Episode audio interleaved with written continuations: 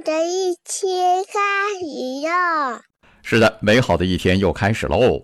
有一首诗特别牛：“近日寻春不见春，芒鞋踏遍陇头云。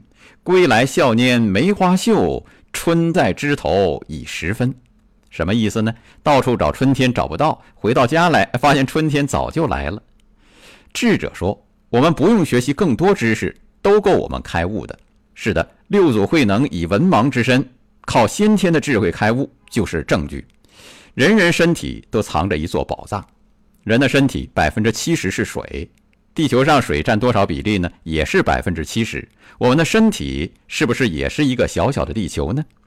小时候看神话，说盘古开天地，最后累死了。他呼出的气变成了云朵，声音变成了雷霆，左眼变成太阳，右眼变成月亮，头发和胡须呢变成了夜空的星星，身体变成了东西南北四极和三山五岳，血液变成江河，筋脉变成道路。这样看起来，一个人也许没那么渺小。你看，一个人对应着山川日月的宇宙，宇宙也许没那么大。有人不是要把宇宙放在一个原子上吗？这是全息宇宙的概念。一片梧桐树叶里包含着整个秋天的元素。一个人就是一个小宇宙，不必东奔西跑，我们自己已然具足整个世界的全部。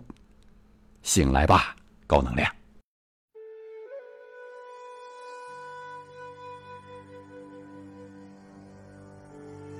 醒来吧，高能量！本节目音频由老马价值观和醒来学院联合推出，每天一分钟，高能又轻松。关注老马价值观微信公号，锁定收听。